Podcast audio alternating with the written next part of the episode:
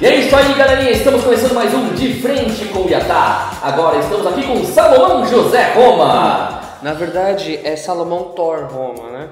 Esse José você tá. Esse José ele inventou. Na verdade, não existe José. Salomão Thor Roma. Mas por que Thor? Porque eu sou um deus asgardiano. Eita, então ele ele é um Pikachu, ele é elétrico. É, bom, vamos aqui explicando. Putz, agora que eu galera. entendi. É, demorou. Então, galerinha, estamos aqui no estúdio cedido pela Zion, a escola de entretenimento, que ensina aí efeito especial para cinema, TV, né? Também quem, é designer vai aprender aqui melhor sobre 2D, 3D e design de games. Né? Além de ter aqui ó, patrocínio da piratasstore.com.br, né? tem canecas, camisetas, bonés, chaveiros e até itens dos arigatões. Né? Então vamos começar aqui esse bate-papo com o nosso amigo Salomão, aquele que veio do funk, do stand-up e de televisão. Então temos que falar um pouquinho de tudo. Como começou a sua carreira na vida? Cara, começou com rádio, por incrível que pareça. Eu fazia. Eu fazia um, um- um- umas piadas, é, tipo, na época do Orkut, inclusive foi quando eu conheci o Yatá através do Dawson. Nossa, 2007, como o tempo passa rápido, né? Aí fazendo minhas piadinhas lá na, na internet, tinha uma comunidade no Orkut que tinha o, o irmão do Diguinho. E eu me achando lá no, no- nas comunidades do Orkut, fazendo as piadas, e ele, nossa, é muito, é, é, tô dando muita risada com essas piadas, muitas risadas. Aí ele me chamou no privado, ele, eu preciso, eu gostei tanto dessas piadas que eu preciso que você participe de um quadro. Eu falei, ah, é porque eu sou muito engraçado. Ele "É, se chama Campeonato Brasileiro de Piadas Ruins. Aí eu pensei, toda aquela meu ego tava lá em cima foi fiu. É, mas você foi invicto por várias semanas nele, hein? Eu ganhei inclusive o ano inteiro de 2014 quando ele foi, quando ele estava na Tropical FM, né? Nossa, que antes era na Band, né? Era Band Que era FM. Band Coruja. Isso, aí depois virou show do Diguinho na Tropical FM. Sim. E depois disso, continuou na Tropical, foi pra Band de novo? Como ficou? Aí ele, ele voltou pra Band, é, porque ele tinha saído da Band, hum, teve talvez algum interpério com, com. Porque ele foi pra SBT em 2014, né? Hum. Aí alguma coisa deve ter acontecido, até hoje não sei muito bem o que aconteceu nessa época. Hum. Ou sei não posso falar. Ah, E aí ele voltou em 2016 pra Band FM, só que aí ficou um, um ou dois anos que ele tá preferindo fazer agora só no YouTube dele, no canal dele. E agora quem tá lá apresentando é o Pedro. Pedro Imitador. Pedro Rafael é, de Nicola. Eu não sei se eu posso falar. Fala, Zafir. Zafir.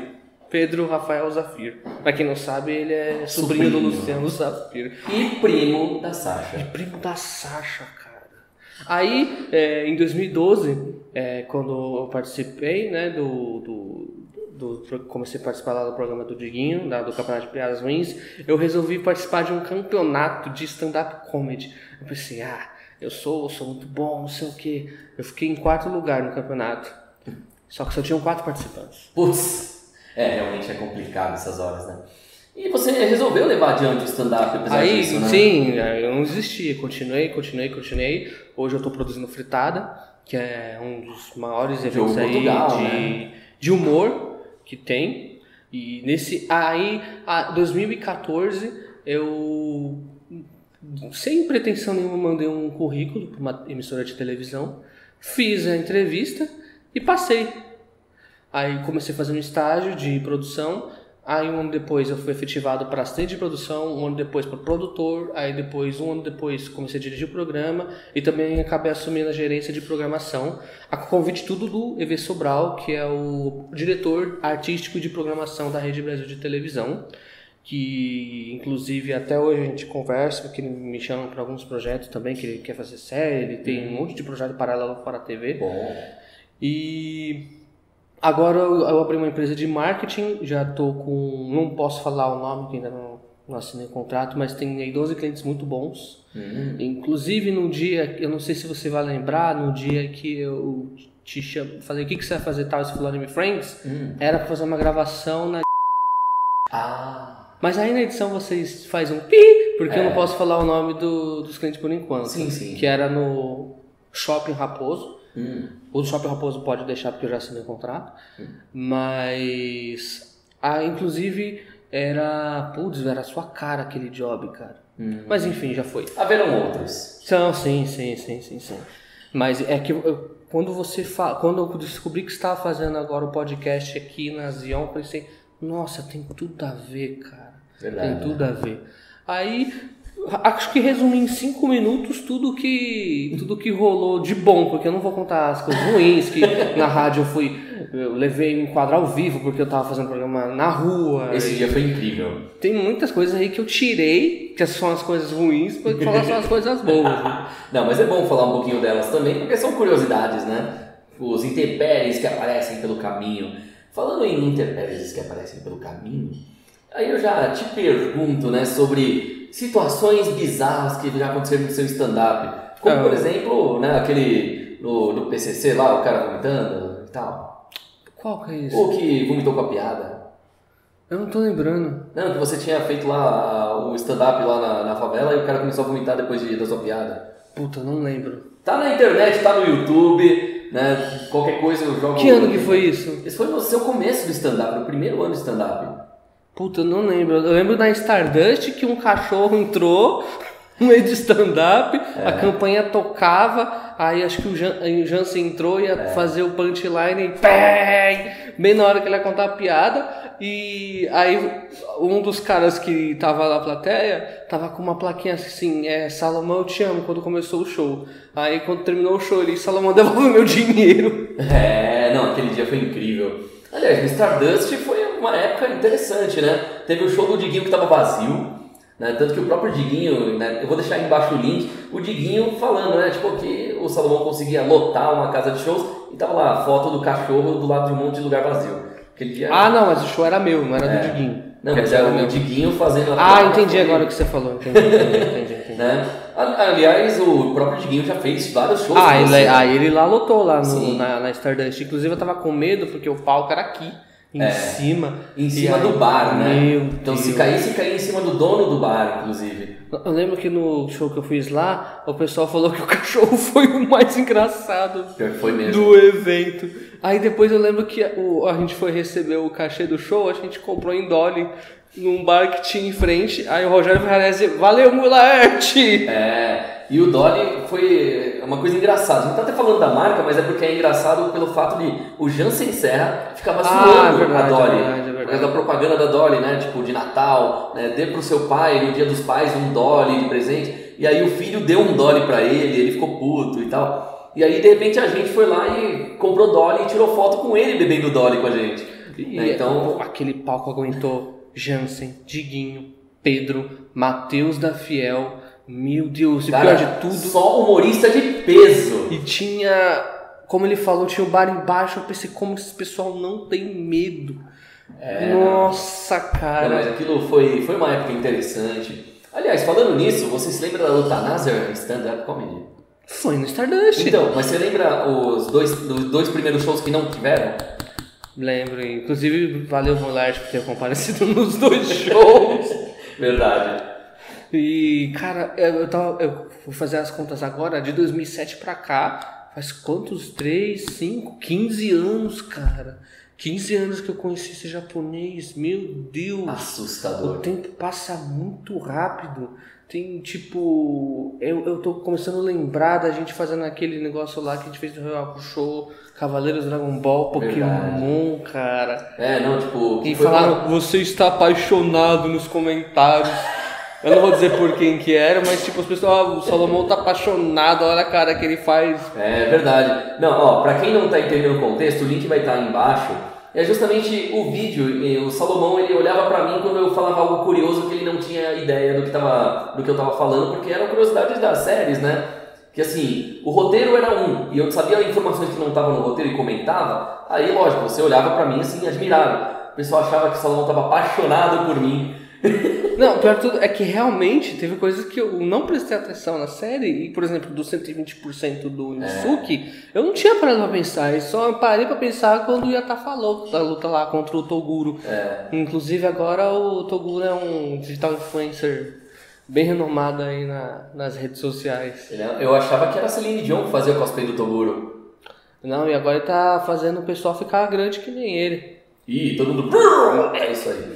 Mas assim, tirando esses trocadilhos de Toguro, Celine Dion e Toguro da internet, vamos voltar um pouco mais agora para sua carreira o stand-up. Você chegou e falou, putz, não tá dando tão certo, mas vou continuar. E ao mesmo tempo você foi para a carreira do funk. Como foi isso? Nossa, em 2015 é, eu tava, já tava na TV e tava fazendo stand-up também. Aí num dia, num belo, um, acho, que, acho que era uma sexta-feira à noite, saindo da TV, o, meu amigo que trabalhou comigo na, na emissora tinha saído, Michel Elias, o MC Ovelha. Ah, na época não era Ovelha ainda, era só Michel Elias. Ele estava trabalhando na produtora do Jogo Portugal, né? E aí ele falou assim, ah, Salomão, é, eu, Diogo, o pessoal da produtora, vamos na Bardot, que é uma balada que tinha na, nos Jardins de São Paulo. Aí falei, ah, não tenho nada pra fazer, fomos. Aí chegando lá começou a tocar um funk lá, bem legal, do MC Rodolfinho. Aí o pessoal dançando pra caramba, se divertindo. Eu falei, é isso que eu, eu quero fazer isso, cara. Eu quero fazer uma música que as pessoas fiquem alegres nas festas.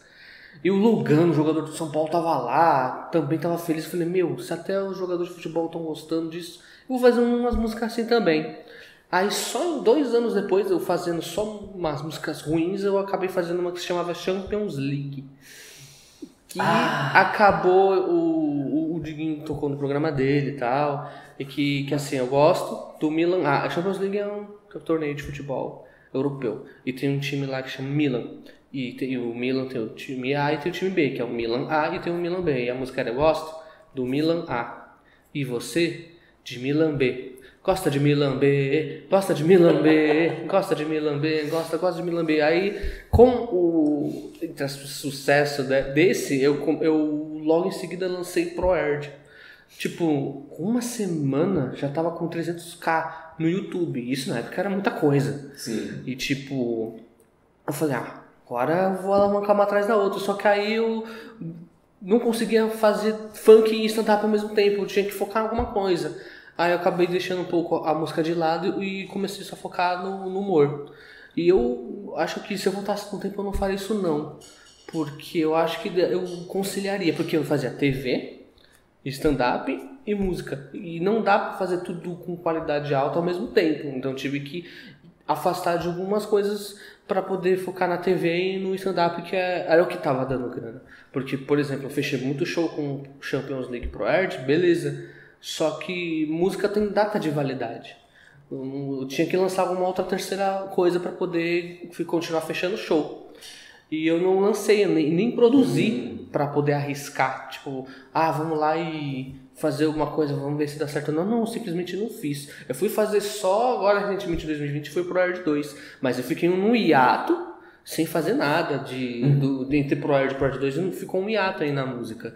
Mas aí compensou em alguns lados, porque eu fui subindo de cargo na televisão e também fui começando a produzir shows de stand mais importantes com pessoas mais importantes. Inclusive o Yatá tava no, no, que eu acho que foi o meu auge, que foi quando o Danilo Gentili foi. Sim, verdade. Aquele para mim foi o meu melhor show que eu já produzi e fiz até hoje. Inclusive o Yatá tava trabalhando comigo nesse evento. Foi em 2021, é. eu acho. Ano passado. É. Recente, é recente, é recente. Realmente, ano passado, 2021 Inclusive eu tava na parte de iluminação e som, sim, né? Então... Sim, sim. E as pessoas rindo da música que o Iata botava. É lógico. Né? Tava lá a música do Milan A e Milan B, tava o Proerd tocando de fundo e várias outras coisas. Eu ouvi a risada da pessoa na plateia tocando a música, cara. É. Mas também, querendo ou não, as músicas combinavam, tanto com a ideia de comédia quanto com quem tava no palco. Sim, né? sim, sim. Então, sim, sim. Né? Mas foi interessante esse show por causa de vários motivos. Inclusive, a participação do Gentili não estava programada, né? Não estava, não estava, ele apareceu do nada. Quem estava programado era o Rogério Morgado, do Pânico. Sim. Era o, o Morgado, ele, tipo, chamou o Gentili e aí que ele apareceu, não foi? Sim, sim, foi exatamente assim. Quem tava lá também era o Rafael Marinho, uhum. que também é do The Noite. E quem apareceu lá também de surpresa foi o Wagner Rodrigues. Uhum. Aí o show foi, foi esse elenco. Mas, tipo, por ser uma época que não tava, que tava acabando de voltar aos eventos, o teatro estava lotado, né, com mesmo capacidade reduzida. E o show foi muito bom, todo, todos os humoristas acabaram indo muito bem. Me zoaram, justamente, os outros humoristas. Não, quando eu chegava no palco, eles me zoavam, fazendo é, piada com a minha piada, que era do senta, senta, senta. Aí o pessoal começou a repetir pra tirar um sarro de mim. É, Mas foi um show bom, cara. E pra época que não tava tendo evento, verdade.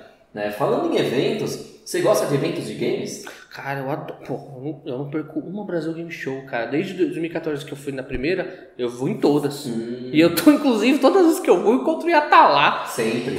É lógico, né? Porque quem gosta de videogames tá lá comigo. Também. Inclusive, eu uso esse, essas idas na BGS que eu encontro com o Iatá como um termômetro das. É que eu, ho- hoje em dia não mais, que agora eu tô comprometido, mas eu usava o, o Iatá como um termômetro lá no meu álbum de fotos pra ver se eu estava com uma mulher bonita ou não. O Iatá presenciou cada companheira que eu levei lá Verdade. e eu fui, tipo, subindo de nível, descendo de nível, subindo de nível, descendo de nível. E eu pensei, caramba, por que, que toda vez que, vem, que, tem o Iatá aqui, por que, que o Iatá tá aqui? Aí eu fui lembrar, pô, pô, eu não gosto de game, né? Óbvio que o Iatá vai estar aqui. É. É games, animes, filmes, séries, coisas nerds em geral, tô lá sempre. Eu É. gosto muito de Metal Slug, eu gosto muito de jogos de futebol, de luta. Aí Qual o seu favorito? Favorito, pergunta difícil, cara. Sim, o que eu mais jogo não é o que eu mais gosto. O que eu mais jogo são jogos de futebol, mas não é porque é o meu favorito, é porque é o que toma leva mais tempo. Mas o que ma- eu mais jogava quando criança, com certeza, foi Street Fighter versus X- é, é, X-Men versus Street Fighter. Comecei com esse no fliperama. E aí tem Marvel vs Capcom, Marvel vs Capcom 2, 3, 4. Mas tudo começou com o meu vício. Por que, que eu, eu foquei no X-Men vs Street Fighter? Porque eu é, ia jogar The King of Fighter, a fila tava imensa. Não, tem, tinha como jogar The King of Fighter no fliperama. Os caras eram muito viciados. E quando eu chegava na vez, os caras faziam assim com o controle. Tá, tá, tá, morri. Eu, caraca, velho, como que os caras conseguem fazer isso? Aí eu fiquei puto. E quando eu vi que eu, eu era o cara que não saía da máquina do X-Men vs Street Fighter, que eu fazia todo mundo embora, que eu ganhava todo mundo, eu falei, essa que eu vou ficar, eu não vou ficar me sentindo derrotado, não. Eu não vou em máquina que eu sei que eu vou perder. Porque eu pensei no Super Nintendo e no Mega Drive, eu sou o máximo no Mortal Kombat. Chegou no arcade, eu perco de todo mundo. Por quê? Porque é diferente a mecânica de jogo, o modo que você joga. Sim. E inclusive, é, Mortal Kombat eu jogava demais, jogava muito, jogava muito aquele Street Fighter 2 no Mega Drive no, no, no Super Nintendo. Super Mario Bros. jogava muito no Super Nintendo. Inclusive, hoje eu não consigo jogar um jogo de 64 e não lembrar da porra do Yatá, porque é onde tem os efeitos sonoros mais marcantes. É isso aí. Hey! Às vezes Sim. eu tava lá na Brasil Game Show, ou qualquer outro lugar, tipo no Subway, e aí eu tô andando e o Yata passa na minha frente, ele faz o som que o Mario faz no Super Mario Kart quando ultrapassa alguém. E eu não me ligava, eu só fui me ligar isso quando eu fui jogar o Super Mario Kart, que faz yupi! É, não, tipo, é Tá icônico, vendo? Tem né? que, tem que prestar atenção nos mínimos detalhes. Sempre. E se não prestar atenção em mínimos detalhes, você não vai entender filmes da Marvel, da DC hoje em dia, né? Porque tem referência a tudo ali, né? Aliás, falando em filmes e referências, já fica o convite aqui também para dia 27 de agosto. Se aparecer aqui na unidade da Santa Mara ou da Zion, vai rolar o Kenko Festival Edição Gamer. Vai ter aí o campeonato de League of Legends, cosplay, palestras e várias outras coisas legais aí. Evento gratuito, inclusive. Que dia que vai ser? 27 de agosto. Que né? dia que cai da semana? Eu acho que é sábado ou domingo. Deve Ah. ser domingo, Não né? dá pra todo mundo ir, não tem desculpa. Sim, é o final de semana, então você tem que aproveitar. Traz aí, se você tiver um time de League of Legends, traz seu time e se inscreve. Vai que de repente desses oito times, o seu é o campeão. Então, vem pra cá na Zion, aonde tem também aí os cursos de game design, design de 2D, 3D, cinema e TV. né? Então, o pessoal tem que vir pra cá e aproveitar para conhecer. Inclusive, esse lugar nem parece uma escola, né? Cara, isso aqui parece uma Brasil Game Show com andares a mais, cara. Tem, tem o Yata aqui, tem o nosso amigo Marcelo Marrom que tá ali também. E tipo, a gente fica impressionado com a estrutura porque você acha que você tá numa Playland, sei lá, eu não consigo explicar. Só você vindo pra você entender o quanto que aqui é bonito e futurista, cara. Sim. Agora eu pergunto pra você, de todos os eventos, tem alguns momentos aí que foram marcantes? Na Comic Con, não foi num. Pode-se dizer que também tem game lá, no- porque Às vezes, é. É, na Comic Con 2015 ou 2016, eu não, é o que tinha o stand do Superman vs Batman da Warner. Sim. É que o filme é de 2016, né? Isso. Eu não, é que eu não sei se o stand estava um ano antes do filme. Eu acho que foi um ano antes. Então foi 2015. Na Comic Con 2015, no stand da Warner, eu tava lá é, com o Rick Hedges, inclusive. A gente tava andando pelo stand da Warner. Aí a gente, eu consegui é, entrevistar o Danilo Gentili no, na Comic Con 2015. E aí eu eh, tinha que fazer algumas perguntas sobre em relação ao Warner. Aí eu fiz uma pergunta bem específica para ele que eu não imaginava que ele ia dar uma resposta assim tão é, tão criativa, porque eu tava perguntando uma, uma coisa para ele que era piadinha, nem tinha tanto viés político, porque na época, porque o Bruno Gentili é um cara que tem muito viés político, ele é muito marcante por isso, as pessoas conhecem ele muito por isso. Aí eu fui fazer uma brincadeira qualquer, eu perguntei pra ele o é, que, que, ele- que, que ele achava, quem que era o ser humano sem poder mais perigoso, que na época tava muito em alto o bagulho do impeachment, se era o Lex Luthor ou a Dilma. Eu falei assim, ele vai rir, é uma piadinha. Aí ele falou assim, não, a gente tem que ver que tem que comparar aí as coisas, porque o Lex Luthor ele não tem a trava psicológica que um ser humano tem, não sei o quê. Ele começou a desenvolver muito sobre o Lex Luthor, eu imaginei que ele fosse falar mais da Dilma, ele focou, ou seja, as pessoas realmente gostam de herói. As pessoas gostam muito de, de game, de filme de herói, de, de anime, de série. Então veja quantas pessoas estão na BGS ou na Comic Con, as pessoas se transformam e ficam focadas no que tá ali. Às vezes até esquece de política, que é um bagulho muito complicado, às vezes se se falar. Então aqui na rede social eu não falo nada de política. Eu não sei se, não sei se você também é assim. Eu, devo- É, eu já falava muito no passado, mas hoje em dia eu fujo totalmente disso porque é, eu tenho que pisar em ovos. Qualquer coisinha errada que se falar, você pode ser cancelado. Ainda mais trabalhando como pessoa pública hoje. né? É, não, naquela época, como eu nem tinha tanto assim noção, muitos anos atrás, eu, eu perdia muito tempo falando de política. Hoje em dia, não perco mais tempo porque é um negócio muito. É, uma, é um vidro. A política é um vidro na rede social. Se você encostar em algum lado errado, você pode acabar se cortando ali. Então, é, um negócio que realmente é muito complicado. O seu game favorito qual que é? Ah, depende muito de qual dos aparelhos, né? Porque se for ver nos aparelhos da SEGA, aí fica o Intelex Kid, Sonic, coisa assim. Nos da Nintendo, lógico, tem que ter o Super Mario, né? O Sparkster, nos jogos assim. Que Mario? Eu. Ah! Leviosa. Então. E cosplay você já fez alguns, não fez? Vai, fala um pouco sobre o mundo cosplay. Eu fiz um cosplay na Brasil Game Show de 2014. Hum. É, o PlayStation 4 tava lançando um. ah, Putz, eu não lembro o nome do personagem, nem o nome do jogo. Mas era. Pensa no Groot. Baby Groot. Era um personagem tipo Baby Groot, que era um bichinho que come, sei lá, e eu fui colocar a roupa, né? A roupa não entrou. Aí eles me colocaram, é, eu tava trabalhando pro stand da Sony, era o maior, é o maior stand até então da Brasil Game Show, é o stand da Sony, a segunda maior era da Microsoft.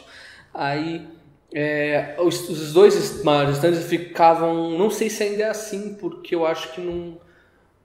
Ah, é- ainda vai ser na Expo Center Norte, né? Eu acredito que sim. Se for, sempre vai ser assim. É a Sony aqui e a Microsoft aqui, é uma de frente pra outra.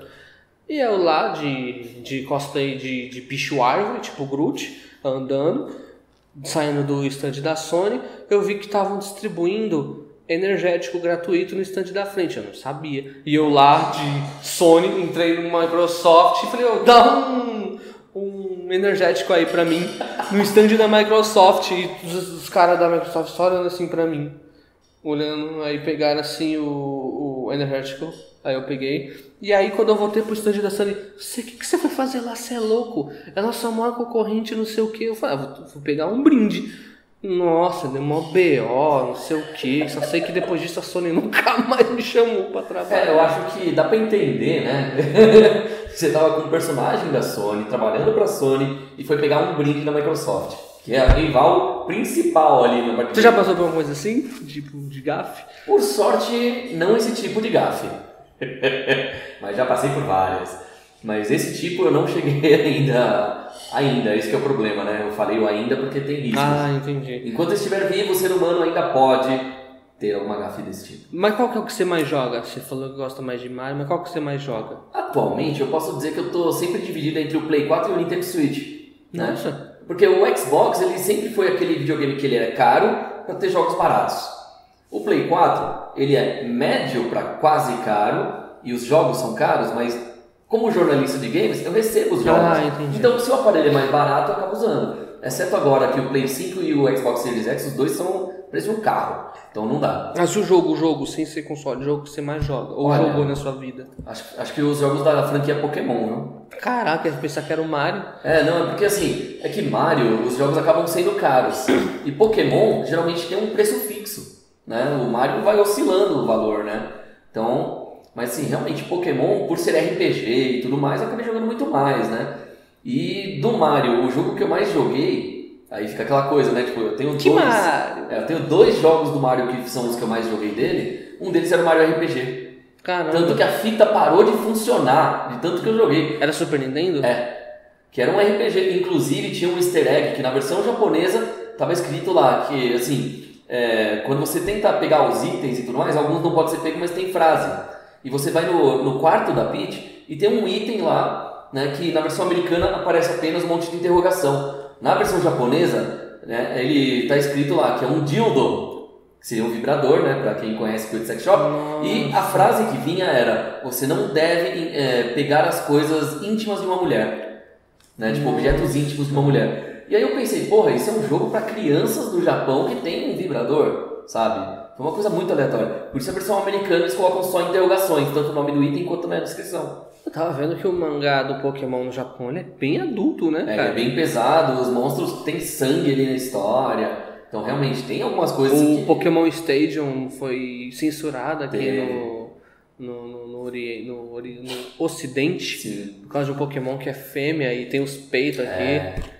Nossa, não, tem vários Pokémons que foram censurados e episódios foram censurados por causa disso, né? Ah, o do revólver, né? É. Falando nisso, você gostava do anime ou dos jogos de Pokémon? O anime era sensacional. Até a terceira temporada eu achava muito criativo. Uhum. É, é o problema do. do. pegar a laranja e espremer até o fim, né, cara? Como acontece com agora com o Boruto, com o Dragon Ball GT, ou o próprio Dragon Ball Super, que até a Saga Black era horrível. É, Soft Gold, mais ou menos. Quando uma obra dá muito certo, o, o- às vezes o autor tá, quer, quer parar, por exemplo, aquilo que quis parar no Z, mas aí se vem a ver as empresas querendo tirar dinheiro, tirar dinheiro, e acaba fazendo outras coisas que não acaba ficando com uma qualidade boa. Mas até a terceira temporada de Pokémon eu achava muito, muito bem feita. É, tudo bem, tem os filmes também que são bem legais, é, principalmente o da Lugia e o do Mewtwo. Nossa. Tanto a versão original como a dublada é muito boa. Se não me engano, acho que até o Guilherme Briggs faz o, o Mewtwo. Sim. Então é um negócio tipo muito bem feito. No cinema era um negócio que na época, por ser, tô falando coisa de 22 anos atrás, o pessoal só comentava do filme bem do filme do Pokémon do o primeiro é Pokémon Sim. filme e quando eu vi pela primeira vez, eu falei, caraca, que filme bem feito para ser um filme de 2000. Sim. E na escola todo mundo usava, comprava o caçulinha, todo mundo comprava. Impressionante como todo, eu deixava na minha carteira pra me exibir. Quando eu ia no, no intervalo, voltava, não tava mais ali meus pokémons do caçulinha. Nossa. Caramba, eu ficava com uma raiva, cara. Porque roubaram. E eu tinha uns pokémons até que bons, cara. Sim. Era eles considerados raros tal. E você já teve os caçulinhas? Tive, eu ainda tenho alguns, inclusive. Ah, você não estudou no primário na época de 2000. É, porque você sabe que tem uma diferença de idade entre a gente, Que né? droga. Onde você tava em 2000? Em 2000, eu estava eu já estava no colegial.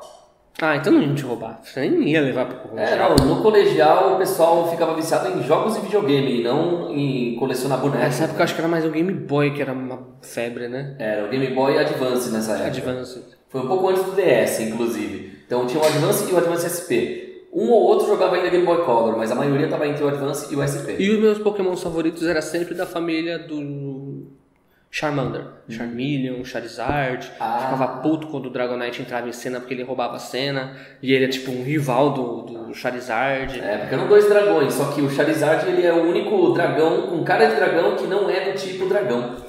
Não faz o menor É, sentido. ele era voador e fogo, mas não era dragão, apesar de ter alguns golpes de dragão. não faz o menor sentido. Eu só passei a respeitar ele de novo quando saiu aquele Y. É Y. Ah, XY. XY, que aí ele tinha uma evolução muito top. É. Se não me engano, até derrotou o Mewtwo. Sim. É que eu não lembro. Então, é que tinha duas versões. A versão com a pedra X e a pedra Y. Então ele tinha duas evoluções, né? Ele, é, os três primeiros iniciais, no caso, eles tinham. Então o Blastoise, o, o Venusauro e o Charizard. Mas o Charizard era sempre o favorito da maioria, né? Que? Acho que é porque ele tinha fogo no rabo, mas aí é uma coisa meio, né, meio pessoal da galera. Né? Se você gostava do Charizard, diz aí embaixo aí qual o motivo que você gostava dele. Mas eu sempre, quando era criança, sempre achei que o Mewtwo fosse mais forte a parar ali. Mas aí foram vindo outros pokémons. Ah, Mas a, a imponência do, do, do, do Mewtwo vai ficar tipo no coração dos fãs, igual o, o Freeza na, da saga Namekusei. Óbvio, foi vindo mais sagas, foi vindo mais personagens mais fortes e tal, mas eu acho que o primeiro vilão é o acaba que ficando no coração da, dos fãs, como foi tipo Saga de Gêmeos, o Toguro, ou o próprio, eu não sei se o Toguro ou o Sensui que, que marcou mais em Yu Hakusho, mas posso dizer que Freeza no Dragon Ball, o Mewtwo no Pokémon, o Saga em, em Cavaleiros e Madara no Naruto. Aí não, são- geralmente eles chamam muita atenção, o primeiro vilão grande de cada Você tá saga. falando Orochimaru. É, não, tipo, a gente sempre vai lembrar. Cada vez aconteceu e no final tava no casamento do Eita, Fazendo papel de mãe, dona Não, eu digo de vilão. E Você acha? Foi o cara que destruiu a vila, não matou, Ah, o cara não fez pensando bem, você tem razão. Então. criancinha. Então, a gente acaba lembrando né, de personagens que parecem Michael Jackson, que gostam de ter uma cobra, aquela coisa toda. A gente lembra né, de vilões icônicos, né? Inclusive, em Kimetsu no Yaiba mesmo tem um personagem que parece Michael Jackson, né? Então, Ah, falando em vilão, eu não sei se é fake news, mas parece que no Metal Slug você joga com os vilões. em alguns, é, em um deles tem. É, eu não lembro qual que era, acho que era o 3, o 5, que você, assim, que numa versão do jogo lá, você tava jogando, tipo, é, matando aqueles alienígenas. No outro, os alienígenas já fazem parte, são meio aliados alguns, não todos, mas alguns são. Então você pode usar ele também. Ah, Então é uma coisa bem curiosa essa. O que eu tinha lido era que aqueles carinhas que a gente jogava eram contratados do, de alguma facção pra derrubar o governo. Hum, também tem isso. É que aí depende da história de cada uma do, né? Entendi.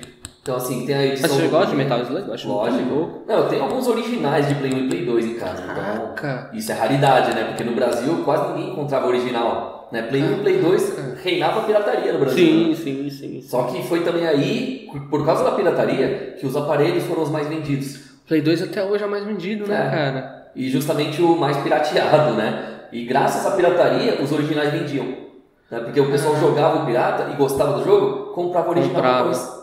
É uma coisa incrível. É verdade. Não era todo mundo, mas. Cara, foi na assim. época que lançou o Play 2, eu falei, putz, esse é o melhor videogame do mundo, cara. Que era uma sensação que eu tinha com, não sei se teve com o Nintendo 64, por causa da qualidade Sim. da gráfica. E o bagulho é cartucho, cara. É. Não, mas hoje em dia a gente vê ainda em cartucho com qualidade boa, gráfica e de jogabilidade, Nintendo Switch, por exemplo. Que é cartucho também. Ah, é cartucho. Ele é cartucho. Por que, que eles estão voltando com isso? Você A Nintendo, na verdade, nunca deixou os cartuchos de lado. É que ficou, a maior parte do tempo, é, quando mudou para CD, o principal GameCube, de casa, ainda assim ele tinha a versão cartucho Ah, é dos, verdade. né, Porque portáteis. eles são os donos da patente, né? É. Então o que acontece? No caso da Nintendo, ela teve esse lance aí de manter os cartuchos e sempre melhorar a qualidade dele, né, do, do estilo.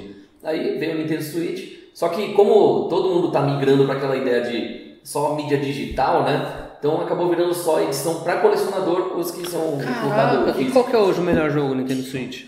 É difícil de escolher um só, viu? Mas assim, teve evolução enorme em Pokémon com o Pokémon Arceus.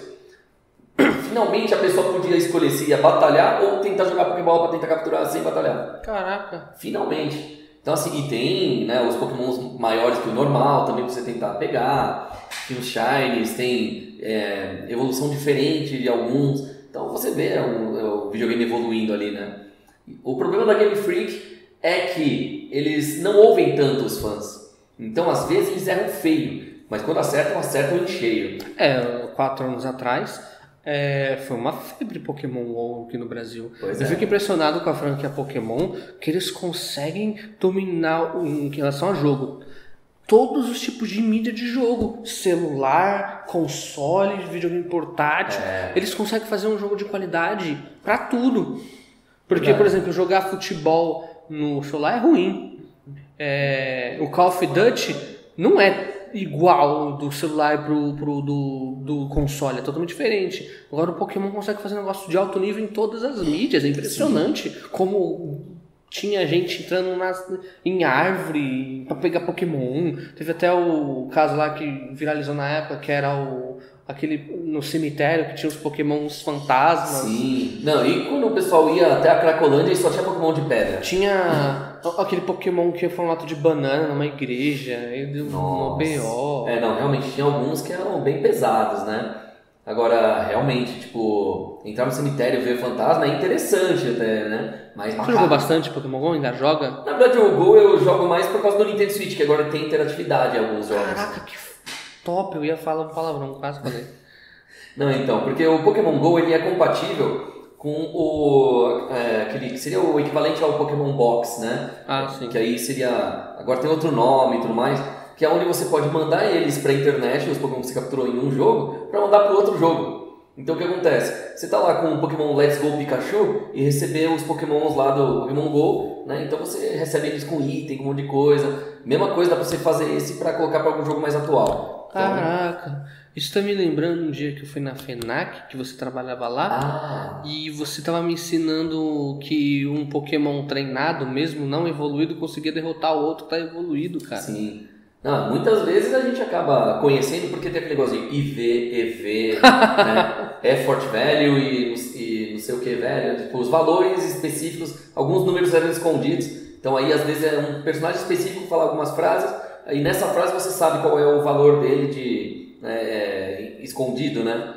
É uma coisa bem Você interessante. jogava bastante quando você trabalhava na. Lógico. Eu vou falar de novo a marca. É, você jogava bastante. nem existe mais no Brasil, né? eu não existe mais. Fechou. A FENAC ela era uma multinacional da França. Né? Aí o que acontece? Ela acabou fechando as lojas físicas do Brasil todo. Então é uma coisa curiosa isso por ver. Mas lá eles tinham, né? Era para ser originalmente só de fotografia, né? Só para Ah. câmeras e tal. Acabou alastrando para livros, games, filmes. Você ficou muito tempo lá? Ah, eu fiquei um bom tempo lá. Eu não lembro o tempo exato, mas fiquei um bom tempo lá. E lá as melhores promoções tinham na época. Ah, lembro. né? Porque era careiro, porém tinham promoções maravilhosas ali. Às vezes você pegava, tipo, o preço, você pagava só 10%, às vezes ou menos, né? Dependendo da época. Por exemplo, um livro de 500 reais lá, o livro vermelho do Jung, que é de psicologia e tal. Você ia, tipo, na primeira semana de janeiro, às vezes você pegava por 5 reais. E o negócio é 500. Então, aí DVD que era 40 reais, por 3 reais. Então eles tinham os botaforas especiais ali, né? Épocas específicas. Eu sinto falta disso em algumas lojas, né? Porque só eles faziam. Ah. Eu pensei que você falava, sinto falta de trabalhar lá. Não, não. O trabalhar lá é uma coisa, o comprar as coisas lá é outra, né? O trabalhar, assim, o, era um salário, mas tinha. Como qualquer emprego, sempre tinha aquele negócio. O pessoal que você se dá bem e o pessoal que você não se dá bem, né? Ah, Então aí sempre tem um pouco dos dois, mas era legal porque lá eles davam liberdade pro tipo de roupa da pessoa, para ela, pra pessoa usar tatuagens e cabelos diferentes. Né? Era uma das poucas é, empresas que dava essa liberdade, né? Ainda mais que aí o público se sentia mais à vontade. Era uma coisa curiosa. né? Inclusive, eu lembro dos- das últimas vezes lá na FENAC, que inclusive você passava lá de vez em quando, então, e o Dawson ia direto. eu ia falar disso agora. Dá. Você falou que as pessoas se sintam à vontade lá, mas tem pessoas que não têm noção. Que ia lá e não saía das filas. Que eu não posso falar o nome, porque eu não vou falar do Dawson, porque ele não tá aqui pra se defender. Mas, poxa, caramba, o cara fica. E o pior de tudo é que ele ficava enchendo o saco das pessoas na fila, perguntando. "Ô, você sabe que isso daí tem um spoiler, não sei o quê. Ele, eu não sei porque que ele tem esse tesão com spoiler. Que ele falou assim: ó, é, eu não vou falar aqui o spoiler do filme do Thor, mas você vai ficar, você vai ficar bem feliz. Eu, eu, eu não assisti, tipo, na mesma época que os críticos como Cuiatá, mas eu assisti no dia 6, foi pra estreia. Mas, relativamente com o público eu vi antes. Aí até hoje ele não viu o filme. O cara queria me falar o spoiler e não viu o filme. Ou seja, ele só quer encher o saco. E ele é um cara, eu só eu não vou ficar arrastando muito, mas isso é engraçado. Que ficou enchendo o saco, falando assim: É, eu vi Doutor Estranho, vi Doutor Estranho no, no, no, no IMAX JK. Quando ele viu é, em 2019 o Vingadores, que acho que pagaram pra ele ver no, na pré-estreia no IMAX, ele postou uma caralhada de foto. Tacou na cara de todo mundo. Cadê que até hoje não postou uma foto da pré-estreia no IMAX do Doutor Estranho? É, só queria deixar registrado que você não me engana não, viu? Não vou falar seu nome, Dalson. É, não, é uma situação muito, né, complicada. Mas assim, aí na parte de games, você já pensou em criar jogos alguma vez na vida? Já de luta. Hum, Eu queria, porque todas as vezes que eu vejo jogos tipo de Dragon Ball, de Hakusho, ou o próprio de Naruto, eu fico pensando, caramba, por que, que não faz um jogo de luta decente de Cavaleiros do Zodíaco? hum, Não tinha. Até aquele. Até 2013, 2012. Até sair aquele jogo de Play 4, de, ah, de Play 3 de Cavaleiros, todo jogo de Cavaleiros era uma bosta. Tanto é que eu acho que a dinâmica daquele jogo é o mesmo do Naruto. Que é. é como é que fala? Tridimensional. E que você tem os especiais. É igualzinho os jogos do Naruto. E não sei quem copiou quem, mas essa dinâmica é muito boa. Mas eu queria fazer um jogo de cavaleiros no estilo Marvel vs Capcom. hum. Que é você encher a barra de especial, que não é outra dimensional, que é só tete a 2D tete, mesmo, 2D, e, e so- o, sei lá, o cometa de Pegasus igual aquele, aquele golpe da Chun-Li, sabe? Hum. que, que é uma bola de, de, de energia, um, sei lá, o, o Maximum Spider seria tipo um golpe do, do, do Seiya batendo, ou na porrada mesmo, como faz o Capitão América, o Proton Cannon podia ser o, o próprio Cólera Dragão, enfim, é, eu queria fazer um jogo decente de Cavaleiros 2D de luta. Nossa. Porque. Não que o, o, o 3D não seja bom. Ele é, mas não era. Os jogos de Cavaleiros você jogou. Nintendo, Nintendinho, que os jogos de Cavaleiros eram uma droga. É. Não, e a maioria era assim, ou era RPG ou era um joguinho. Ou era RPG. Ou era uma aventurinha esquisita, né? O RPG era impossível de ser jogado pra quem não sabia japonês. Porque não tinha nem tradução para inglês. Verdade. Ou era francês, porque eu acho que na França Cavaleiros é muito forte. Sim. Ou japonês. Só tinha a versão Japão e Europa. Então, tipo. E aí? É, cadê o inglês e o português nessas, né? Aí pelo menos o jogo de luta teve até dublagem, né? Então. Ah, não, como, como falei, depois do, a partir do Play 3, não só tinha a versão português, como a versão pra Play 4 dublada. E tipo, ficou top, cara. Top, Sim. top, top. Não tendo que reclamar dos jogos novos de Cavaleiros do Zodíaco. Mas até hoje não tem um jogo 2D de Cavaleiros. Tem de Dragon Ball, tem de Hakusho, mas não tem de Cavaleiros. Eita, nós. É um jogo que eu faria fácil. Eu ia fazer os Cavaleiros de Ouro coerente, porque, pô, são os Cavaleiros de Ouro, tem que ser o mais forte, não o Seiya, pô. Por que, que o Seiya é mais forte em tudo? É. Então aí seria uma dificuldade maior na hora, né? seria uma dificuldade maior para ele vencer, né? nas- por um jogo mesmo. Então aí, nesse ponto aí eu já digo pra galera, ó, se você quer aprender a fazer jogos desse tipo, assim, é, levar a sua ideia adiante, coisa que o- as empresas não estão fazendo, vem pra Zion, aqui tem cursos que você pode aprender a fazer seus jogos. Quem sabe você faz aí um jogo bem legal aí acontecer, sei lá, a Toei te contratar para fazer oficialmente, de repente, né? São um jogo de. Cavaleiros 2D. Pois é, tá faltando jogo 2D, inclusive, aí, de luta. Então, tá aí, fica uma dica pra vocês. E a Zion aqui em São Paulo é na, do lado da estação Adolfo Pinheiro, em Santo Amaro. Né? Justamente aonde, dia 27 de maio, não, 27 de agosto, né? Vai rolar o Kenko Festival Edição Games de League of Legends. Então, oito times jogando League of Legends para ver quem é o melhor. E vai ter também aí concurso cosplay, entre outras coisas. né? Então, Eu faria até, inclusive, uma proposta, óbvio que eu não ia aceitar, pro Baroli dublar Borracê ser o viadinho. de No novo, jogo. No Isso- jogo, dentro do jogo. Se fosse dentro do jogo ia ser interessante, mas aí teria que ver se É, ia ter censura, autorização. porque ia ter cancelamento É. por termo. Teria que ver ainda a autorização da própria Toei de Não colocar, ia né? autorizar, nem ferrando. Não ia, não ia. É, mas ia ser interessante. Iam falar que era homofobia. É, ia Mas eu compraria esse jogo só pela frase. Porque é um negócio inocente, tudo bem, hoje em dia é politicamente correto, mas pra época era um negócio engraçadinho tal. Mas. Ou, poderia mudar, morra ceia, seu alguma coisa, seu Dawson. Dawson. Já é uma ofensa. é. Ah, então, aí, falando em ofensas e coisa do tipo, é, você falou né, que você, você, gostava já, assim, o seu melhor show foi justamente quando o Gentili veio, e você era fã dele antes do stand-up, você mesmo trabalhar na área, né? É, só que, assim, é, você tentou levar pela vertente dele do Rafinha ou tentou também outras vertentes? Do, Quando eu comecei, eu me identificava mais com o Rafinha. Hum. É, porque ele tinha um humor muito ácido.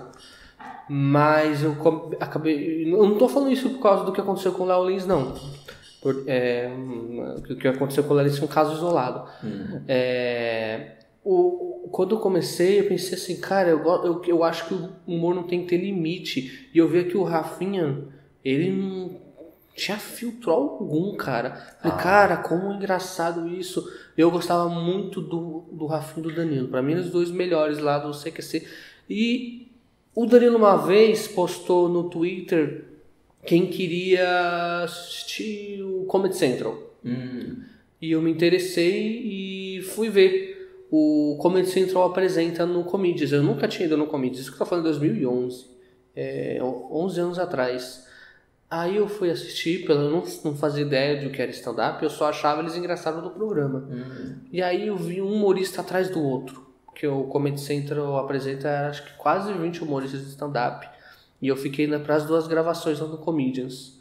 Eu já tinha, eu já sabia que o Comedians existia, mas não fazia ideia do que, que era, porque fizeram uma matéria no CQC da inauguração do Comedians, tal, Rafinha e Danilo são sócios, não sei o que, e eu mas não fazia ideia do que, que era. Eu achava que era só mais um programa de televisão qualquer. E quando eu vi o que era, eu falei, era isso que eu precisava fazer. Nesse dia, o Danilo Gentili era o mestre de cerimônias. E tinha um monte. O Rafinha não se apresentou nesse dia, mas tinha um monte de outros humoristas. Eu falei, cara, é isso que eu preciso fazer. Isso aí é um humor muito engraçado, é muito diferente, não sei o que. Eu fui com isso na cabeça. Aí com o tempo eu vi que eu não, não tinha esse estilo do, do Rafinha, que o Rafinha tinha lá o humor ácido no CQC, mas o stand-up dele era mais aquele stand-up do cara puto com as coisas. Sim. E eu não tenho essa persona. E também não tinha a mesma persona do, do Danilo. O Danilo é o cara que faz piada atrás de piada, piada atrás de piada. E eu via que o meu era mais é, análise. Uhum. Pega o, ah, o perfume Rinodei e eu fico fazendo análise do que as pessoas ficam falando em volta desse perfume. Mas as minhas duas primeiras referências foi o Danilo Rafinha, com certeza. Hum. Então, aí, agora, tipo, é, você já conheceu o Danilo, aí você conheceu outros humoristas e tal. Mudou a sua percepção sobre eles? De todos, praticamente, porque eu achava que o humorista eram as pessoas mais alegres e felizes do planeta. E aí eu percebi que ao contrário, os humoristas são as pessoas mais depressivas e tristes do mundo. São raras as exceções, que são geralmente os humoristas, os comediantes que não andam com os comediantes, mas os comediantes que vivem com comediantes são pessoas muito, parece que frustradas, tristes e não e não tô falando de, de sucesso ou, ou, ou flopagem. É todos, independente se o cara é famoso, se Sim. o cara é iniciante, a maioria tem uma vibe muito pra baixo, cara. É Verdade. muito. Você tá em um camarim de stand-up comedy, parece que você tá num velório, cara. Nossa. Dependendo do, do- dos humoristas que tá, óbvio, né? Mas eu Ah, digo, de 80% ou 90% são pessoas de baixo astral. Quem fala muito isso, eu tava conversando com o Márcio Américo sobre isso. Hum. Então não é só eu que acho isso, muitos humoristas já falaram isso. O Bartô do, do Chupim, um monte de Sim. gente já analisou isso. E eu acho que não- é só uma característica, não é nem um defeito, é uma característica mesmo. Geralmente o, a cultura do teatro, né? O palhaço tem a, a, a figura ali, né? Tem o, o que sorri e o que chora, né? Geralmente o palhaço é as pessoas que choram e buscam, acho que no humor, uma forma de se alegrar. Sim. É mais ou menos isso mesmo, se for parar pra analisar e tudo mais. E você falou do, do Márcio Américo, da, do Bartô, assim, você já trabalhou bastante com eles, né? Ah, sim, o Bartô era gerente de, pro, de, de, de programação. Ele era gerente de comercial lá na Rede Brasil Televisão. Hum. Então a gente trabalhou mais de quatro anos juntos. Sim. E o Márcio Américo eu chamava sempre lá para os programas da Rede Brasil de Televisão. Também quando eu fiz um programa na, na, na UTV, que era nossa, um programa horrível que eu fazia. E, e a gente, eu levava humoristas lá para fazer piadinhas. E- mas o que eu mais gostava era quando ia o Ovelha e o Pedro, porque eles ficavam tretando. Nossa, era muito engraçado. É. Mas várias dessas tretas foi você mesmo que induziu a acontecer, não foi? Eu forjava, eu implantava, eu ia em um e falava, ó, ele falou que você disse isso, aí eu outro, ó, ele falou que você disse isso. Aí Bem quinta série, né? ficava uma coisa muito hilária. E eu falei, ó, eu- ele falou, Pedro, o Michel falou que você não imita bem, não. Como assim? Eu imito bem, eu sou o melhor imitador, não sei o quê, não sei o quê, não sei o quê. Aí É.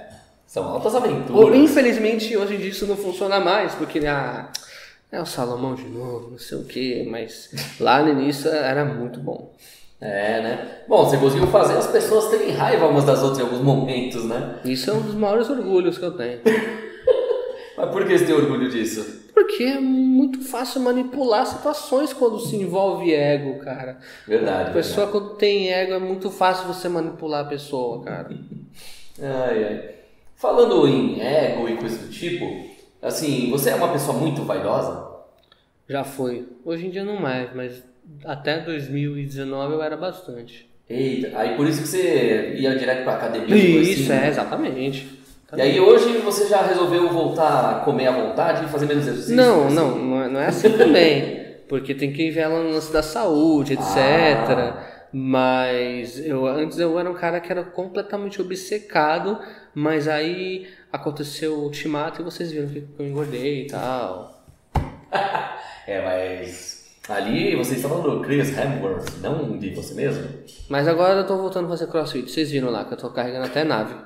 É, crossfit mesmo? É, tem aquelas correntes grandonas lá. Eita, nós. É o som de Guns N' Roses, né? Tipo, mas assim, pra quem não gosta de crossfit, pode fazer crossfit, que nem eu faço, né? tipo, você pode falar um sanduíche de bacon de um lado e um sanduíche vegano do outro e come os dois. Cara, quando eu quando ia no Subway, a gente comia pra caramba, velho. É, aquele Era de perto da almôndega, né? Nossa, a gente comia muito. Nossa, não posso ficar lembrando senão vou querer comer de novo. É, a UTV? A UTV da Tomás.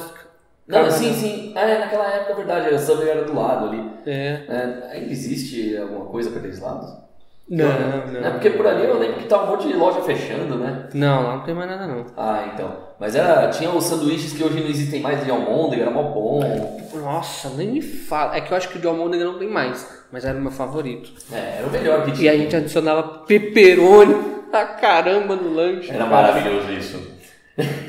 Ó, tá vendo? Ali começa a falar de papo de comida, a coisa vem, a lembrança.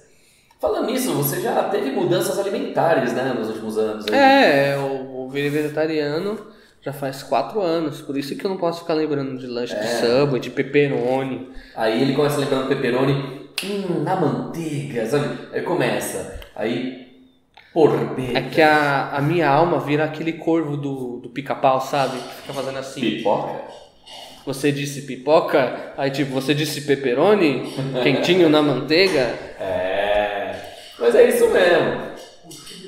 Jubileu. É, jubileu, cara. Jubileu. Jubileu, jubileu. Era um corvo, é um, um urubu, era um corvo. É, falando em corvo, eu lembro do Faísca em Fumaça, que passava no manchete lá. Nossa. desenho dos dois corvos. Nossa. Tô manchete, pegando cara. umas coisas aqui que entregam a idade fácil.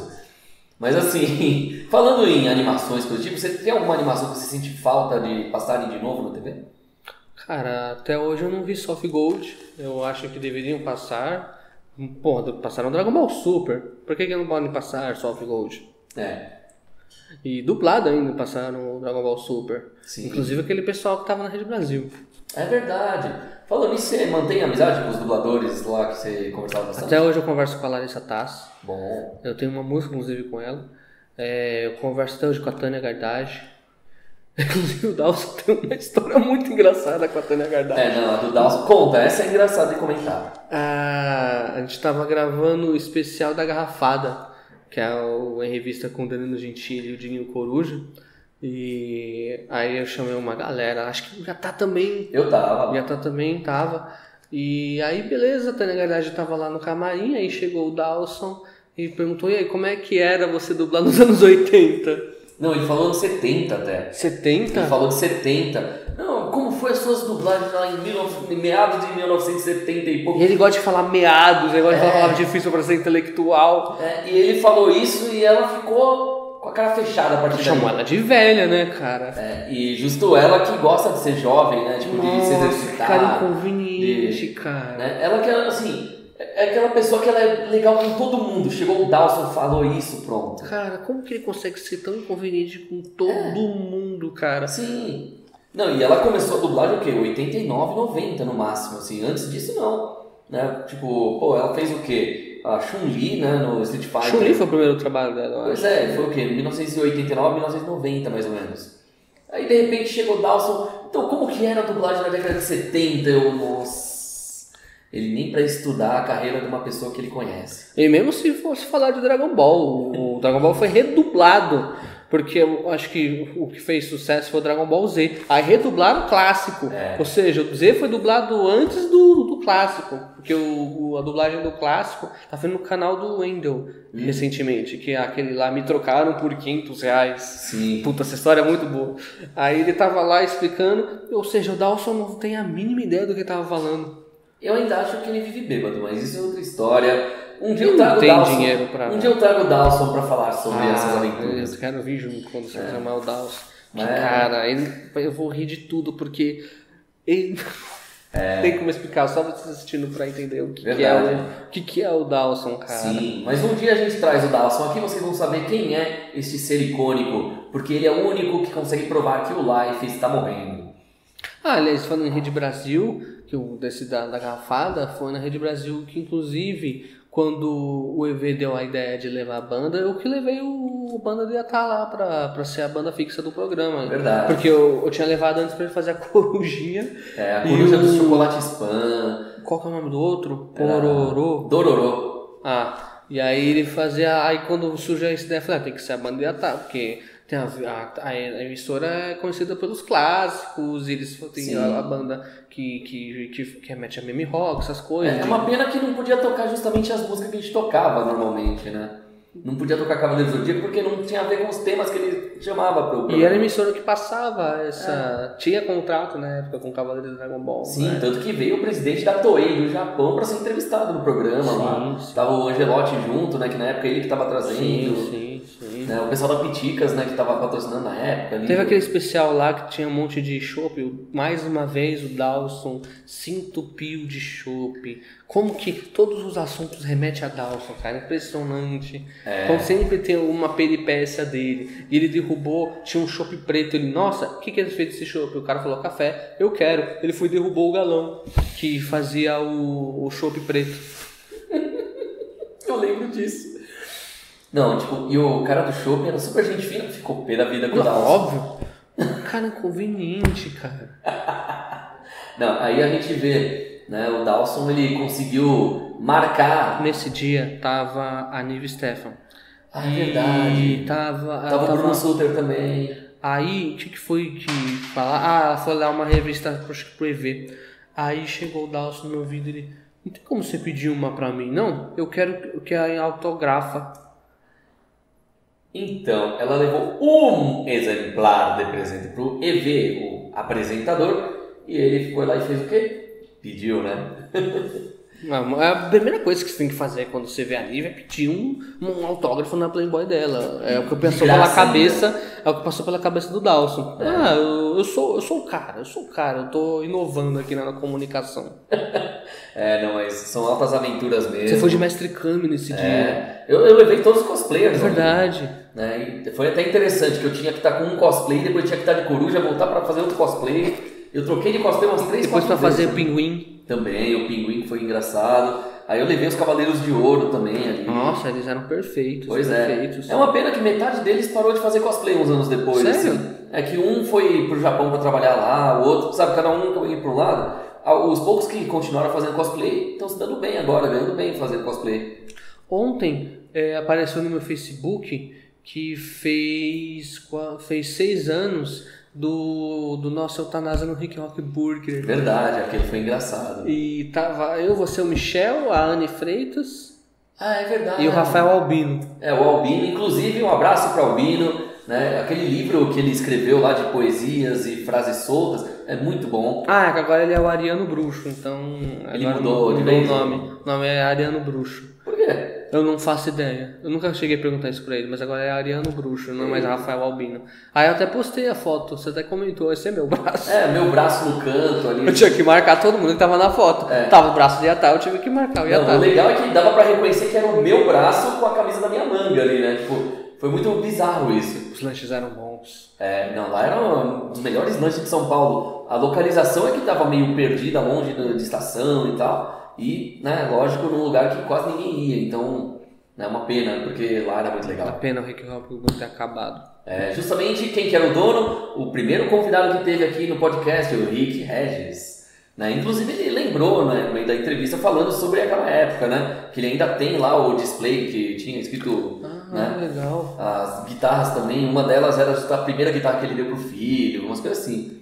Então é interessante. Legal as caronas no Fusca dele. É, o Fusca dele. E quando o Fusca quebrava? Não, o pior de tudo foi quando eu fui com o Rick e ele deu carona pro Pedro também. E o Pedro, todas as vezes que entrava no Fusca, ele não leva mal não, pessoal. Vou soltar um peidão. Num Fusca. Mas. Dentro de um Fusca. É, não, mas. Ó, o- o Pedro é um que eu queria trazer pra cá pra fazer uma entrevista, Ah. só que você sabe que ele é muito tímido, né? É difícil dele falar sem gaguejar e tal. Cara, Mas é, tudo que ele fala eu dou risada. É impressionante, cara. É, porque ele consegue transformar tudo em comédia em volta, né? Ele é um cara que quando você trazer eu quero vir, cara. Pedro. se quiser eu chamo ele. Bora ele, chamar. cara. Puta, tem que trazer ele e o Cremone no mesmo dia. Porque... Mano, verdade, o Cremona é inclusive um dos melhores cantores do Brasil. Ah, ele é uma das vozes. Né? Paulo Cremona, inclusive, ele participou de programas tipo X Factor, coisa assim, não foi? Sim, é Ídolos. Ídolos. Nossa, ele chegou numa das finais, não foi? Ele tava entre os 10 do, dos dois. De- top 10 dos dois, tanto Olha. do X Factor como do Verdade. Ídolos. E ele fez a música da novela da Record. Qual das novelas que era? Acho que era Promessas de alguma coisa. Olha. Mas foi a música da Record que deixou ele rico. Sim. Tanto que, ó, agora vem uma curiosidade. Lembra da que antes dele. Ele virou até o cantor oficial do programa do EV, depois que, que eu saí de lá? E eu falei, né? Porque pra estar no meu lugar tem que ser muito foda. Tem que ser melhor assim, top. Mas você chegou a tocar com ele? Sim, eu fiz participação até cantando balão mágico com ele lá no dia especial de nostalgia. Mas sim, mas eu falei já, né, que pra estar tá no meu lugar ali, teria que ser alguém de qualidade. Por isso o Cremona era a melhor opção mesmo. Né? Eu sinto falta mesmo da, da, né, de ele cantando ali de novo e tal. né? Era uma época muito incrível. Né? Aliás, dos que cantaram lá, um deles está na Globo agora, atuando, né, que é o filho do Almir Sater, que está no Pantanal Novo. Caramba! Né? Ele tá fazendo o papel que o Almir Sater fez na manchete no Pantanal, hein? Caramba! É, uns negócios muito loucos. o, o, o lance da, da música é muito complicado, cara. Até pra quando você vai ver fazer jogo, era muito complicado na época do cartucho, né? Tinha que Sim. colocar música dentro do jogo. É. E tinha que ser tudo em programação, né? Tipo, você tem que entender de programação e de música ao mesmo tempo. Acho que o cara do Donkey Kong que inovou isso, não foi? Foi, porque a partir do Super Nintendo, aí começou a usar o Wave ao invés de MIDI. Então, você não precisava saber a programação, você podia colocar sons gravados em instrumentos. Então, foi aí que teve aquela, né? Inclusive, é das, um dos motivos porque a guerra dos 16 bits foi a melhor época pro videogame. Porque foi onde toda a inovação começou. Caramba! Porque assim, o Mega Drive ele tinha a parte do MIDI melhorando, de sintetizador profissional da Yamaha dentro do aparelho e por aí vai. E aí, como era sempre Sega e Nintendo, o que, que eles fizeram? Um inova, o outro inova por outra parte, o outro inova mais um pouco, e aí o público é que saía ganhando, porque independente de qual que você tivesse, você ia ter coisas de qualidade cada vez mais. Parece que a Nintendo criou uma empresa e contratou o cara do Donkey Kong Exato. pra. Que era a Rare, que depois acabou sendo com- comprada pela Microsoft. Caramba! Só que aí a Microsoft queria o Donkey Kong, só que como ele era exclusivo da Nintendo, ficou pra Nintendo. Teve muitos jogos que foram pra Xbox, mas outros que Como que eles continuaram. conseguiram fazer um jogo daquela qualidade pro cartucho? Ah, sim, não. Eles conseguiram fazer muita coisa legal em cartucho que o pessoal achava impossível, né? Clear Steam também. É. Só, Nossa. o, só, só que aí teve aquele do Nintendo 64 que enganaram todo mundo, lembra? Hum. Do arcade. É. Eu não Nossa. lembro como que era, que eu acho que do arcade tinha uma qualidade alta e quando foi pro cartucho a qualidade era outra. É, não, mas algumas coisas inovaram muito. Por exemplo, Resident Evil 2, a versão do 64 acabou sendo considerada melhor na época. Ah, usa próprio 007. GoldenEye, aquele realmente foi o maior sucesso no 64 ele. Ocarina of Time pra mim é o melhor jogo. Sim. Falando nisso, a maioria dos convidados que iam falar de 64 comentavam justamente o Ocarina of Time. Né? E um dos convidados, inclusive, né, que era o, Pa- o Pablo Loio, né, ele comentou que ele sabe tocar Ocarina por causa do Ocarina of Time. Caraca. Então é um negócio louco. Aliás, ele veio aqui há poucos dias, inclusive. Então, E eu que joguei Guitar Hero eu não aprendi a tocar guitarra. é, não, Guitar Hero é complicado. Aí eu acho que eu recomendaria mais você tentar um Rocksmith, que aí você tem que usar uma guitarra de verdade para tocar. Ah, Aí esse seria interessante, que o jogo te ensina a afinar, te ensina a tocar cada uma das notas, acordes inteiros, por aí vai. ia tocar Switch of Mine brilhando. É, nossa, ia ser bem interessante aí muita gente aprendendo a tocar por videogame, né?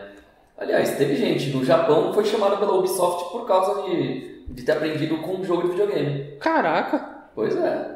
E eu não aprendi nem dançar com Just Dance. Imagina. Nossa. Imagina tocar. É. Você gostou? Você. Lady Gaga? Tudo. Olha. Todos os anos de, Just Dance que teve. Ó, galera. K-pop? Ó, tá vendo? Ó, nos bastidores aqui, ó, o nosso, nosso câmera barra designer, né, o Brenner, ele tá falando que ele aprendeu muito a dançar com Just Dance aqui. Até hoje, né? Até hoje? Até hoje. Olha, Caraca. tá vendo? Inclusive o neto do Zé do Caixão, né, o Pedro Marins, ele já teve aqui também no programa, ele comentou que muita coisa ele aprendeu com o Just Dance, ele joga até hoje, e ele usa o Just Dance até pra, tipo, criar ideia pra filmes dele. Ah, até pra esporte. É, eu percebi quando eu jogo, eu jogo com pessoas que jogam bem o FIFA e o PES, no campo eles também sabem ter noção.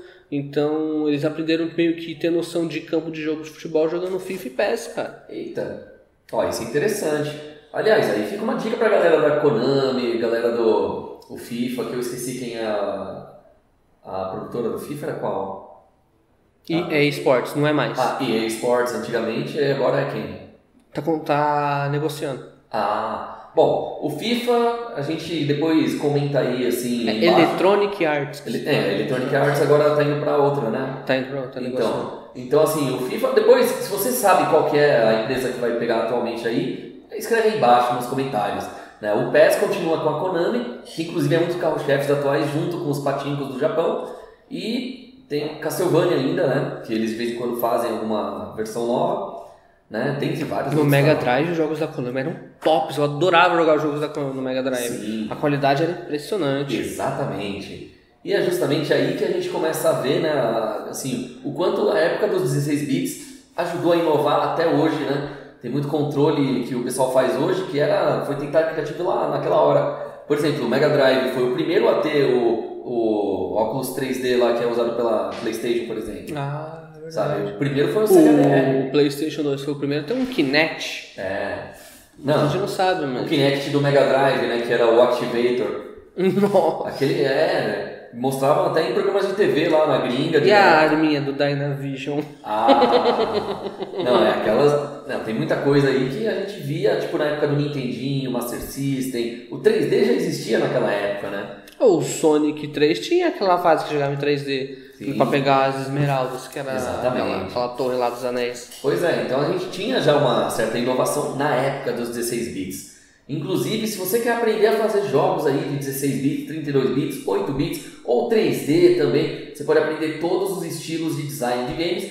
Aqui tem na Zion, aqui na unidade da Adolfo Pinheiro em Santo Amaro, né? ao lado da estação Adolfo Pinheiro, inclusive. Né? Você pode agendar uma visita por aqui, você pode também conhecer o local aleatoriamente, né? dependendo do dia da semana. né? É uma coisa interessante porque aqui eles te tratam bem e te ensinam direitinho como criar seu jogo, fazer um design 2D, 3D e efeitos para cinema e TV. Então tá aí embaixo o link para vocês conhecerem melhor a Zion, Escola de Entretenimento. E o mais impressionante é que é uma área que se você entrar você vai ganhar muito bem, quase não vai ter concorrência, porque programador de game tá escasso. E vai ser pro Brasil, né, que é um, um país que está em escassez de emprego, se você investir em curso desse tipo que o Iatá tá falando, você vai achar emprego fácil e ganhar muito bem. Eu tô falando de salário acima de 5K. Olha. Você vai ganhar muito bem, cara. Tá vendo, galera? Então aí fica uma dica legal para vocês, né?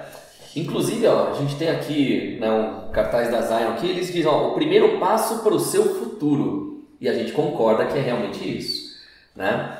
E, bom, agora a gente já falou né, do, da época do stand-up, né, como começou, a gente falou já da, né, dos seus gostos por videogame, falamos do seu trabalho com funk, né, aquela coisa toda.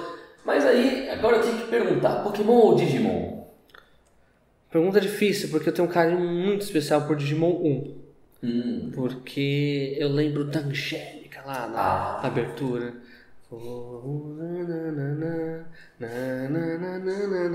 Que era uma coisa tipo bizarra que você vê hoje em dia, mas na época eu achava incrível. É. Como pode um ser humano estar interagindo com os Digimons?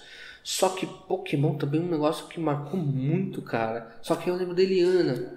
Eu lembro da Eliana quando eu lembro de assistir Pokémon. Só que uma coisa que mais marcou na época era as pessoas falando: não, assista Pokémon, você vai ter convulsão, não sei o quê. E aí, quando as pessoas falam pra mim, não assista, eu falo, eu penso, eu tenho que assistir. Eu vou ser do contrário, eu vou assistir. Eu assistia só pra contrariar e gostei. Você lembra da época do bagulho do convulsão, não sei o quê, Sim. do episódio da Ó, quer uma dica? Não assista Boku no Pico. Pokémon, Digimon. É que Pokémon é muito mais sucesso, muito mais. Tem nem comparação. Sim. Só que eu tenho um carinho especial pro Digimon. Hum, Se, se for escolher entre as duas primeiras temporadas, eu vou ficar com Digimon. Se pegar o- a obra como um todo, óbvio que é Pokémon. Sim. Mas se for. Eu gosto mais de Digimon, cara. Ah, Digimon 1, porque os outros. meu Deus, eu ainda tive paciência pra assistir até o 4. Hum, é Frontier que fala? é, é, Digimon Frontier. Eu não, pra você ver, eu não assisti nem o remake aí que teve. Nossa. Não. Mas vou assistir. Hum. Vou assistir. Eu, eu, vou assistir o- todos os Pokémon, não vou assistir Digimon. Sim. Mas eu, mas eu admito que Pokémon faz muito mais sucesso. Mas eu Exato. gosto mais de Digimon. Vem demais até, né, o Pokémon. Não tem nem comparação. Pois é. Né? Agora vem aquela coisa, Dragon Ball Cavaleiros dos Zodíaco. Cavaleiros, aí eu nem preciso pensar. É, tá vendo, ó? Não, mas é, eu também admito que Dragon Ball é muito mais sucesso, principalmente no que se refere a mundo. Sim. be- beleza, aqui no Brasil, Cavaleiros, tipo, foi o top 1, etc. Mas a nível de mundo, Dragon Ball é incomparável. Ah, né? Só, acho que só One Piece que bate Dragon Ball em termos de. Eu tô falando de qualidade, tô falando de números. De mangá, One Piece é o mais vendido. É, mas em anime, Dragon Ball é o que mais faz sucesso. Sim. Aí, agora, né, tipo, pra finalizar, vamos àquela questão. Qual é o seu aparelho de videogame favorito? Independente de ser móvel, ser console, Eu tô dividindo entre dois. quais? que é o Play 2 e o 64. Hum, É muito difícil ah, se fosse para escolher um, porque são, é uma. Puta, Play 2 e 64 eu acho que são os dois melhores videogames de todos os tempos. Mas é muito difícil ter que escolher um só. Mas eu, pelo número de jogos, acho que eu ia acabar escolhendo o Play 2. hum. Certo. E é isso aí, galera. Ó, esse aqui é nosso amigo Salomão Roma. Inclusive já está convidado aí para próximas vezes quando você tiver já algum lançamento de coisas novas aí, bem interessantes. E, lógico, né, galera pode se inscrever, curtir, compartilhar, ativa o sininho aí, né, porque quanto mais gente conhecendo o trabalho aqui do Salomão também, mais gente vai se divertir, porque tem aula, stand-up, televisão, trabalho com marketing agora, né, então, novos clientes também, tá todos os contatos aí embaixo na descrição para você que quiser conhecer mais do trabalho dele, de cada um, de cada uma das áreas, né, e, lógico, né, também aqui, né, o pessoal da Zion, se você quiser conhecer a escola, dá pra agendar uma visita, é só entrar também, tá o link aí embaixo. E se você quer comprar uma caneca legal aqui de anime, de games e tudo mais, uma camiseta, um boné, chaveiros e outros itens, você entra na piratasstore.com.br. Lá você vai encontrar até os itens dos arigatões. A banda, primeira e até o momento única banda de meme rock do mundo. Né? Então, sejam todos sempre bem-vindos aqui. Até o próximo De Frente com o Yatá.